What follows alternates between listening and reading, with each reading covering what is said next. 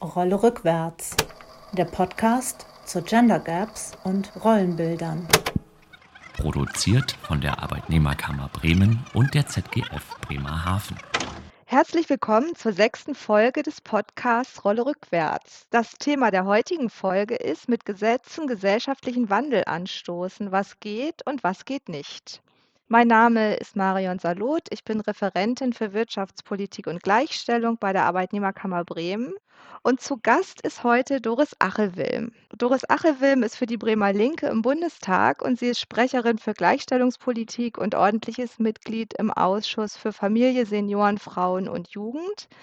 Das heißt, sie ist die perfekte Gesprächspartnerin heute für uns. Sie kennt sich nicht nur aus mit der Situation in Bremen, sondern auch mit der aktuellen Diskussion rund um das Thema Gleichberechtigung im Bundestag. Herzlich willkommen, liebe Doris. Schön, dass du da bist heute. Vielen Dank für die Einladung, Marion. Ich freue mich. Sehr gerne. Ähm, wir beschäftigen uns heute mit der Frage, kann die Politik gesellschaftlichen Wandel anstoßen? Die Frage, äh, wie wir für mehr Gleichberechtigung auf dem Arbeitsmarkt kommen können und auch in der Gesellschaft, hat uns ja auch in den letzten Folgen schon beschäftigt. Und wir wissen, das fällt nicht vom Himmel. Ähm, welche Voraussetzungen müssen gegeben sein, damit die Care-Arbeit nicht nur an den Frauen hängen bleibt? Darüber haben wir diskutiert. Wir haben auch die Rolle der Kinderbetreuung thematisiert und die Frage, was Unternehmen tun können, um Beruf und Familie besser unter einen Hut zu bekommen. Und heute möchten wir fragen, welche Rolle die Bundespolitik in dieser Frage einnehmen kann. Welche Reichweite haben Bundesgesetze eigentlich, um ein Umdenken in der Gesellschaft zu erzielen? Kann der Staat die Gleichberechtigung von Frauen beschleunigen und nutzt er überhaupt alle Hebel, die ihm zur Verfügung stehen? Das sind heute unsere Fragen und ich bin gespannt auf die Antworten von Doris heute zu diesen Themen. Doris, ähm, du bist jetzt seit 2017 Mitglied im Bundestag und die letzten zwölf Monate waren ja sicherlich ähm, Politik im Ausnahmezustand. Im Zusammenhang mit der Pandemie wurde aber auch immer wieder äh, über die Gefahr gesprochen, dass Frauen zurückgedrängt werden in alte Rollenmuster. Also das heißt, im Prinzip wurde ähm, in den Medien und auch in der Gesellschaft wieder gefühlt zumindest vermehrt über das Thema Gleichberechtigung diskutiert.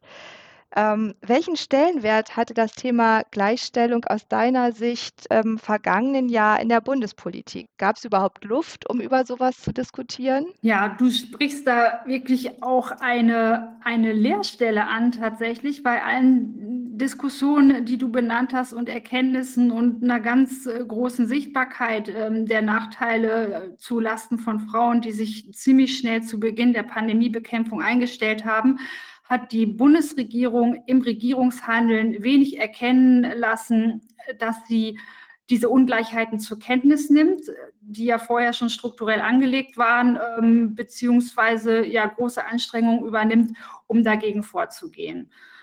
Also das hat sich zum Beispiel beim Kurzarbeitergeld gezeigt, äh, was schnell aufgestellt wurde und äh, ein notwendiges, hilfreiches Instrument ist, aber äh, eben nicht dahingehend geprüft wurde, was es denn ähm, für Unterschiede zwischen Männern und Frauen bringt, wenn doch Frauen ähm, überwiegend in einer schlechteren Steuerklasse sind durch das Ehegattensplitting beziehungsweise ja das deutsche Steuersystem mit entsprechenden Mechanismen und dadurch dann auch weniger Brutto vom Netto erhalten oder dass Frauen ähm, ja oft in Teilzeit äh, und schlechter bezahlten Arbeitsverhältnissen sind und dadurch zurückgesetzt sind oder als Minijobberinnen überhaupt kein Kurzarbeitergeld beziehen. Das alles stand seitens der Bundesregierung erstmal überhaupt nicht zur Debatte.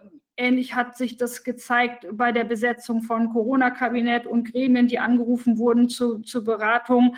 Ähm, wenn du da reingeguckt hast äh, in, ins Personal, äh, was da die Entscheidung trifft, ähm, war das schon teilweise erschreckend, ähm, wie, wie undivers und ähm, wenig ähm, von Frauen gekennzeichnet, dann oft die entsprechenden Krisenstäbe oder auch Expertinnen, gerade in der Anfangszeit der Pandemie, im Fernsehen konnte man das ja auch äh, sehen, irgendwie aufgestellt waren. Also es ähm, hat sich schon auch ähm, gezeigt, boah, es gibt wirklich noch richtig viel zu tun, was im Grundsatz ähm, einfach ja, das politische Handeln ganz anders durchziehen muss äh, im Sinne von Gleichstellungspolitik und eben auch die Krisenbewältigung ähm, ganz anders äh, beeinflussen muss, dahingehend, dass zum Beispiel auch Konjunkturprogramme geschlechtergerecht aufgestellt werden, dass geguckt wird, wie verteilt sich denn das Geld, was wir gerade rausgeben auch ähm, in geschlechterpolitischer Hinsicht, die ja viel ähm, mit sozialer Spaltung zu tun hat, die sich ja aktuell verschärft. So. Und von daher war da das Regierungshandeln ähm, bei allen Erkenntnissen ähm, ja einfach überhaupt nicht ausreichend und entsprechend musste da schnell Druck gemacht worden. Das werden, das ist gesellschaftlich passiert, das ist auch politisch durch unter anderem uns passiert. Wir haben da entsprechend Anträge eingereicht, um da die einzelnen Punkte und Schieflagen nochmal kenntlich zu machen. Und ich glaube, ein bisschen was an Bewusstseinswandel ist auch passiert. Es ist so, dass teilweise dann äh, so kleine Instrumente eingezogen wurden, wie eben ähm, ja, ein Kinderbonus oder dass die Kinder, das Kinderkrankengeld dann nochmal ausgeweitet wurde. Aber das hat ja ähm, keine durchschlagende Verteilungswirkung. Von daher reicht es alles ähm, überhaupt nicht aus. Und was jetzt die Frage der Zeit anbetrifft, ob die denn dafür da ist, also das sollte ja nichts Zusätzliches darstellen, jetzt auch noch ja auf die Geschlechterfragen zu gucken, sondern das muss ja dazugehören. Ja, es äh, gibt doch sowieso immer Kriterien, ähm, wenn du Politik machst, das machst du ja nicht einfach ohne jede Rahmenbedingung, sondern du guckst, ähm, wie wird jetzt äh, wohin Geld verteilt und dabei muss dann eben auch eine Rolle spielen die Frage der Geschlechtergerechtigkeit. Das wird von der EU-Ebene seit Jahrzehnten angemahnt und auch im Grundgesetz, Stichwort Gesetze, steht eben, ähm, dass es die Notwendigkeit eben aus gesellschaftlichen Gründen hat, dass Frauen dann im Zweifel auch zu fördern sind, beziehungsweise dass einfach ähm, ja, für Geschlechtergerechtigkeit noch viel aktiver ähm, agiert, also ja, politisch gehandelt werden muss. Und da hat die Bundesregierung einfach viel zu wenig ja, Energie gezeigt, viel zu wenig gemacht und entsprechend muss da weiter gefordert ähm, werden und ja, entsprechend mit Anträgen und auch mit gesellschaftlichem Druck darauf eingewirkt, dass sich das ändert. Äh, wir haben ja auch äh, in der Pandemie gesehen, gerade in der ersten Phase beziehungsweise im ersten Lockdown, dass Familien besonders unter Druck gerieten, weil ja die Kinderbetreuungsmöglichkeiten spontan weggefallen sind, sage ich mal.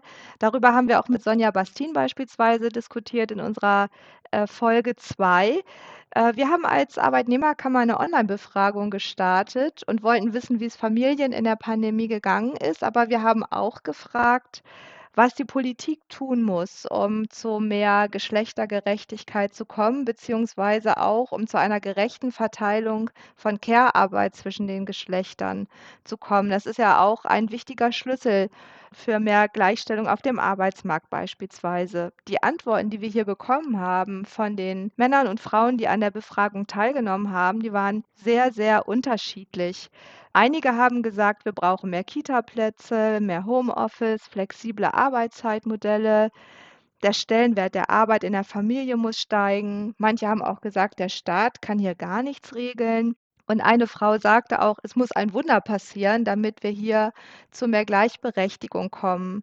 Was ist denn deiner Meinung nach die wichtigste Stellschraube, um zu einer gerechten Verteilung von Care-Arbeit zu kommen, aber auch zu mehr Gleichstellung äh, in Gesellschaft und Arbeitsleben? Ja, gesellschaftlich muss ja grundsätzlich und auch wirtschaftlich ein Umdenken stattfinden, damit ähm, ja, Fragen von Sorge und Familienarbeit, von Kindererziehung nicht automatisch und unreflektiert ähm, ja, Frauen zugeschrieben werden, sondern äh, dass es als gemeinsame Aufgabe tatsächlich erachtet wird und eben Sorgearbeit auch nicht immer als etwas gilt, äh, für, für das gesorgt ist, weil in Klammern, ähm, dass Frauen einfach ähm, stillschweigend zu übernehmen haben, sondern ähm, dass das eben auch ja, Grundlage sein muss, diese Arbeit äh, für, für neue offizielle normale Arbeitsverhältnisse, sage ich jetzt mal, ja, dass daran gearbeitet wird, ähm, gerade auch im Zuge der Digitalisierung ähm, zu erkennen, ja, wir müssen uns vielleicht auch von, von diesen Maximalarbeitszeiten, die ja noch weiter ausgeweitet werden sollen und von der 40-Stunden-Woche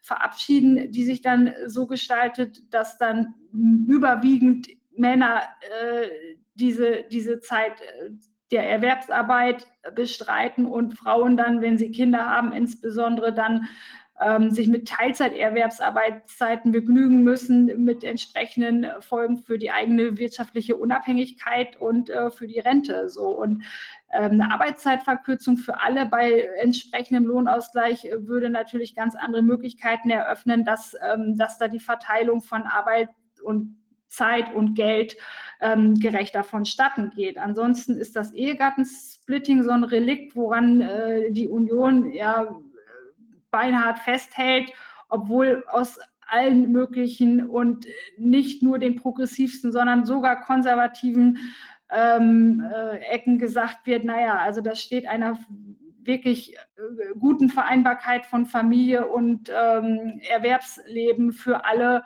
ähm, komplett im Weg und ähm, ist, ist etwas, was äh, grundlegend geändert gehört. Und das äh, ist eine Forderung, ja, die kann man gar nicht genug äh, wiederholen, dass halt ähm, das Ehegattensplitting abgeschafft werden muss und dass dann entsprechend zu arbeiten ist mit Freibeträgen, die untereinander aufgeteilt werden müssen, aber nicht mehr dieses Modell existiert, was massiv begünstigt, ähm, dass es eben dieses Alleinernährermodell konventioneller Art gibt was halt einer gerechten äh, Verteilung und Bewertung auch von, von Sorgearbeit ähm, kolossal im Weg steht. Ansonsten kann ich dazu noch aufführen, das Elterngeld, was paritätisch ähm, ja, gestaltet werden muss, statt dass das auch weiter ja, zementiert, dass die Hauptverantwortung äh, bei den Frauen liegt. Und ansonsten stimmt natürlich, dass die Infrastrukturen, also Kitaplätze, ausreichend ähm, und auch qualitativ gut sein müssen. Also das stimmt schon, dass die, die Antworten da in verschiedene Richtungen ähm, gehen, dahingehend, dass es halt auch ähm, wirklich ein Bündel an Antworten braucht und äh, wir natürlich aktuell mit äh, ganz verschiedenen Familienmodellen in der Realität zu tun haben ähm, denen die Politik viel mehr entsprechen muss, denen der, also was die Bundesregierung einfach überhaupt noch nicht auf dem Schirm hat, weil sie von sehr klassischen und dann eben auch Mittelschichts-Familienmodellen äh, ausgeht und die fördert, statt eben zu gucken, was ist die reale Vielfalt und wo gibt es soziale Schieflagen, dass insbesondere Alleinerziehende und Familien mit weniger Geld ähm, staatlich gefördert werden. Äh, Doris, du hast ja eben das Elterngeld angesprochen. 2007 wurde das eingeführt und das war ja quasi ein Paradigmenwechsel in der Familienpolitik, weil damit das Elterngeld als Lohnersatzleistung quasi eingeführt wurde und einen Anreiz setzen sollte, dass auch Väter sich mehr um Kinder kümmern. Und 2013 wurde schließlich noch der Rechtsanspruch auf den Betreuungsplatz für Kinder unter drei eingeführt. Und tatsächlich ist äh, seitdem die Erwerbsbeteiligung von Frauen gestiegen. Mhm. Und es nehmen auch immer mehr Väter Elternzeit. Also vor Einführung des Elterngelds waren es ungefähr drei Prozent, jetzt sind es rund 40 Prozent. Ist das eigentlich ein Beleg dafür, dass es doch funktioniert, dass Politik Gesetze macht und sich daraufhin ein gesellschaftlicher Wandel einstellt? Auf jeden Fall. Gesetze prägen Realität und äh, schaffen Fakten oder ändern auch gesellschaftliche Tatsachen. Ähm, das ist auch praktisch Sinn und Zweck, ja, dass ähm, Gesetze eben nicht den Charakter haben eines, eines Appells oder irgendeiner Selbstverpflichtung, sondern ähm, dass sich an die Gesetze dann gehalten wird und im Zweifel sind sie eben auch einklagbar. Und von daher ist das Elterngeld ähm, insgesamt ähm, eine, eine gute Neuerung gewesen, aber in der, ich sage mal, Ausgestaltung dann doch wieder so, dass es einfach kein sozial gerecht wirkendes Instrument ist, ja, weil seit Einführung ist ähm, das Mindestelterngeld ähm, für nicht so stark verdienende Eltern überhaupt nicht angestiegen, obwohl wir inzwischen ja inflationsbedingt deutlich höhere Kosten haben. Äh, was auch überhaupt nicht klar geht, ist, äh, dass das Elterngeld nach einer Reform 2011 ähm, auf Hartz IV angerechnet wird, also sprich ähm, den entsprechenden Familien nicht mehr zur Verfügung steht und dass die ähm, Elternmonate nach wie vor nicht paritätisch äh, verteilt werden, sondern dass es da viel Spielraum gibt, das freihändig zu gestalten, ähm, ist auch nicht ausreichend. Aktuell ist es so, dass Väter vier Monate Elternzeit im Durchschnitt bestreiten und Frauen 14 Monate. Das ist besser als ähm, ein Verhältnis von 0 zu 100 selbstverständlich und da ist auch viel in Bewegung, aber es ist eben auch noch weit von 50-50 entfernt und entsprechend hätten wir uns gewünscht, dass die Elterngeldreform, die letztens stattfand, gerade auch unter dem Eindruck der Krise, da viel weiter geht. Ähm, aber das war dann mit der Union mal wieder nicht zu machen. Wenn wir jetzt noch mal über die Entscheidungen sprechen, die in den letzten Jahren getroffen wurden und die zu mehr Gleichberechtigung führen sollten. Ich nehme mal als Stichwort Entgelttransparenzgesetz, die Frauenquote, die jetzt ja auch vor wenigen Wochen äh, Thema im Parlament war und auch die von dir eben angesprochenen Regeln zu Elternzeit und Elterngeld. Da können wir ja schon, glaube ich, sagen, dass die Versuche hier entsprechende Gesetze aufs Gleis zu bringen eher zaghaft gewesen sind. Was meinst du, welche Rolle ich will jetzt gar nicht, äh, über Parteikonstellationen oder Regierungskonstellationen reden, sondern einfach über, ähm, Parlamentsbesetzungen von ihren von ihrer Herkunft und auch vom Geschlecht her, inwieweit das eine Rolle spielt bei solchen Entscheidungen? Und die nächste Frage wäre, ähm, die sich daran anschließt: könnten, wie könnten wir dafür sorgen, dass die Parlamente ein bisschen vielfältiger besetzt sind? Weil ich glaube, dass wir dann ja auch andere politische Debatten führen würden. Mhm. Oder siehst du das anders? Ja, also insgesamt müssen Parlamente vielfältiger besetzt werden und äh, mehr Perspektiven aufs Leben zum Ausdruck kommen. Es ähm, betrifft nicht nur die Fragestellung von Männern und Frauen, die sich ja jetzt in dieser Legislatur des Bundestages nochmal sehr virulent gestellt hat, weil der Frauenanteil ähm, ja durch Einzug der AfD, muss man da sagen, äh, deutlich zurückgerutscht ist, äh, wogleich man andere da nicht aus der Pflicht nehmen kann. Auch FDP und CDU und CSU sind weit davon entfernt, äh, paritätische äh, Fraktionen vorzuweisen. Ähm, also insgesamt braucht es mehr Perspektiven und sicherlich auch die, ähm, die dann einschätzen können, was bestimmte äh, Gesetze für, für Familien, für für Frauen im Detail bedeuten und, und ob das so alles ausreicht, wie es gerade gemacht äh, wird. So und ähm, genau das Paritätsgesetz ist ja da der Vorstoß, der seit vielen Jahren aus Verbänden heraus, Frauenorganisationen verfolgt wird, um zu sagen, es reicht nicht, ähm, ja, da jetzt allen sozusagen die gleichen Wahlrechte, äh, die erkämpft werden mussten, irgendwie zu gewähren, sondern ganz offenbar ähm, gibt es strukturell so hohe Widersprüche, Widerstände dagegen, dass Frauen ja zu gleichen Teilen in Parlamenten vertreten sind, dass es eben gesetzliche Regelungen braucht, um, um hier für Gleichstand sozusagen zu sorgen. Und ja, da ist es dann natürlich ähm, einfach auch eine Enttäuschung gewesen, diese Legislatur, dass das Paritätsgesetz auf Bundesebene nicht unmittelbar Teil der Wahlrechtsreform geworden ist und dass es dann natürlich noch, was die Landesparitätsgesetze in Thüringen und Brandenburg anbetrifft, da noch äh, gerichtliche ähm, ja, Urteile, Entscheidungen gegeben hat, die jetzt in der ganzen Sache gezeigt haben, jo, da ist noch richtig viel zu tun. Aber die Debatte ist angestoßen und insbesondere, da muss ich dann doch auf die Parteien zu sprechen kommen, sind die natürlich gefordert, überhaupt auch ein Parteileben zu kultivieren, das offen ist äh, für, für Familien beziehungsweise für äh, Mitglieder, die ähm, eben ja, Familienarbeit äh, oder sonstiges irgendwie zu leisten haben und deswegen ja andere Strukturen brauchen, ja, als eine Präsenzkultur, die nur diejenigen unterstützt, die, die am meisten da sind, sozusagen. So. Und da muss ganz, ganz viel noch passieren tatsächlich. Ähm, und eine, eine angemessene Repräsentation von Personen ist da sicherlich ein Faktor, aber ganz entscheidend ist die gesellschaftliche ähm, Debatte, ja, die Verhältnisse, äh, wie sie von, von unten sozusagen äh, ins, ins Parlament als äh, zu ändernde reingetragen werden, der gesellschaftliche Druck von der Straße äh, und aus den Medien auch. Und ähm, von daher hilft das immer und, und muss auch wirklich ähm, noch viel mehr passieren, dass diese Debatten auch gesellschaftlich stark geführt werden.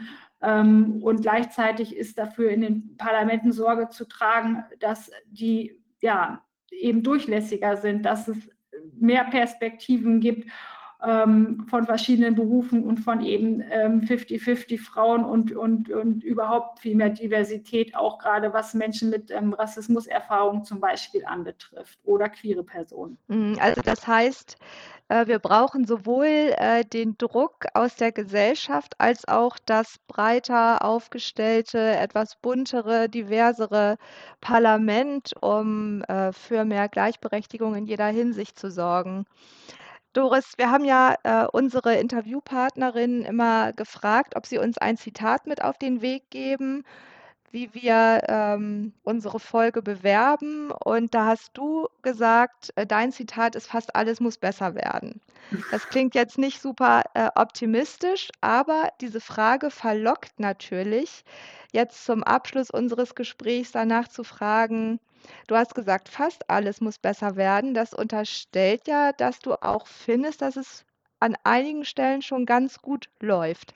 Was wäre denn deiner Meinung nach dazu nennen oder kannst du sagen, was für dich in den vergangenen Jahren die wichtigste politische Entscheidung war, um für mehr Gleichberechtigung zu sorgen? Also was was ich positiv bewerte und was ich auch unbedingt optimistisch sehe, ist wirklich der Druck von gesellschaftlichen Kräften auf mehr Gerechtigkeit in der Politik, wie sich organisiert wird, äh, wie andere Perspektiven jetzt in politische Debatten auch innerhalb recht kurzer Zeit Einzug gehalten haben und ihren Platz eingefordert. So, das hat alles noch nicht seine angemessene Entsprechung, aber der Druck ist höher geworden. Ähm, und das Bewusstsein, dass wir so unter diesen, ich sage jetzt mal auch äh, kapitalistischen Systemvoraussetzungen, unter diesen Prämissen von Geschlechterungerechtigkeit äh, nicht mehr weitermachen können. Ja? Und auch was den Klimawandel anbetrifft, äh, ist es nicht nur so, dass wir da für mehr Gerechtigkeit sorgen können und für ähm, notwendige Entscheidungen, sondern das halt auch müssen. So. Und das hat sich in den letzten Jahren ähm, wirklich gezeigt, dass da der Druck also wirklich deutlich größer geworden ist, als er vorher war und dass er hoffentlich auch zum Ausdruck kommt im Zuge der nächsten Wahlen und äh, durch, durch gesellschaftliche ja, Bewegungen, die, die dann auch auf parlamentarische Kräfte üben, äh, äh, Druck ausüben. So, was ähm, ich jetzt an Beispiel nennen kann seitens der Bundesregierung, was jetzt, äh, ich sage mal, gleichstellungspolitisch der große Wurf war, ist da ganz viel zu nennen, was Überschriften produziert hat.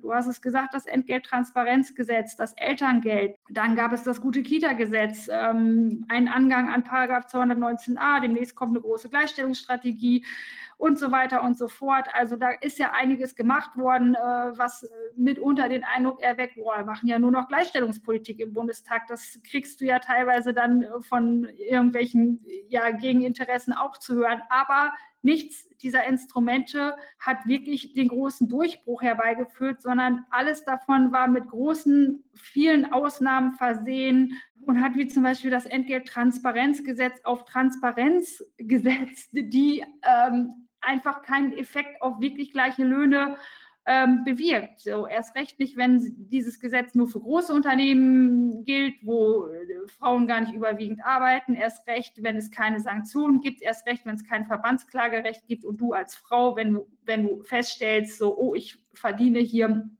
ähm, schlechter als ver vergleichbare ähm, männliche Kollegen, musst du dich alleine auf, auf den Weg machen, diesen Kampf äh, zu führen. Und ähm, das, ist, das ist keine gute Ausgangslage. Und von daher muss ich sagen, es sind ein paar Grundsteine gesetzt worden. Es hat sich an vielen Stellen gezeigt, wie groß der ähm, Handlungsreform und ähm, ja auch wirklich der, der Bedarf nach echten Kurswechseln ist. Ähm, aber das wird die Zukunft noch bringen müssen, ähm, hier entsprechend Konsequenz zu zeigen und echte Durchbrüche zu erzielen. Also es gibt schon noch einiges zu tun, wie wir hören.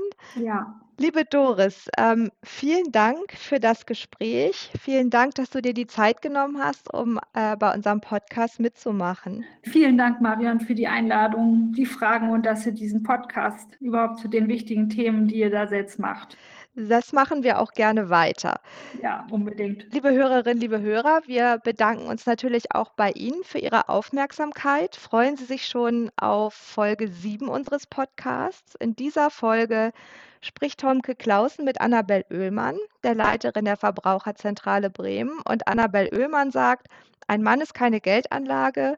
Und ich denke, sie wird uns sicherlich ein paar interessante Alternativen als Geldanlage vorstellen. Ich freue mich, wenn Sie wieder reinhören. Bis dann.